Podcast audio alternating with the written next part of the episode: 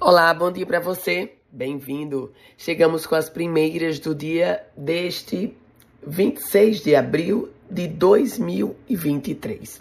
O IMET, Instituto Nacional de Meteorologia, emitiu novos alertas de chuvas intensas para 137 municípios do Rio Grande do Norte. Esse alerta vai até o final da manhã de hoje. Eles trazem o perigo potencial e o perigo. Uma outra informação que eu trago agora é de que a Assembleia Legislativa ela derrubou o projeto de lei, a urgência, aliás, derrubou a urgência do projeto de lei que previa aquela, aquele percentual do ICMS, voltando aos 18%. Eu vou contextualizar para você. Hoje nós estamos pagando 20% de ICMS. O deputado Adjuto Dias, do MDB, havia apresentado um projeto de lei com regime de urgência, a solicitação era essa, para que o percentual de ICMS voltasse ao patamar de 18%. O que foi rejeitado agora foi a urgência desse projeto. E na prática, o projeto também é fato. Dois corpos de homens que estavam desaparecidos foram encontrados em Mossoró, as vítimas foram identificadas como Jane Cleiton Expedito da Silva, de 26 anos, e Tiago Pereira dos Santos, de 22 anos. Eles estavam desaparecidos depois de terem ido tomar banho na barragem da Farinha, na zona rural do município de Mossoró.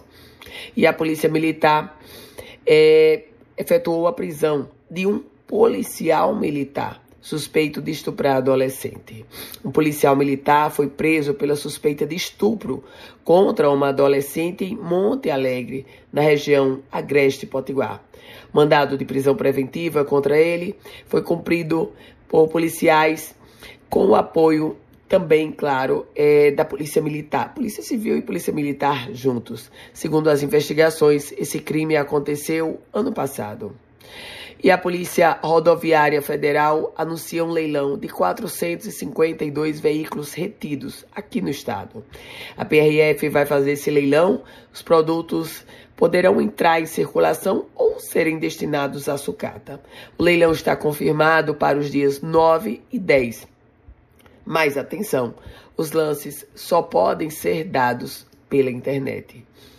O Conselho Regional de Engenharia e Agronomia e o Conselho de Arquitetura e Urbanismo, juntos, acionaram a Justiça para modificar o edital do concurso da Prefeitura de Pau dos Ferros. O motivo é que esse concurso prevê pagamento de salário abaixo do piso determinado para engenheiros e arquitetos. A previsão da Prefeitura de Pau dos Ferros é um salário de 3 mil reais para engenheiro civil.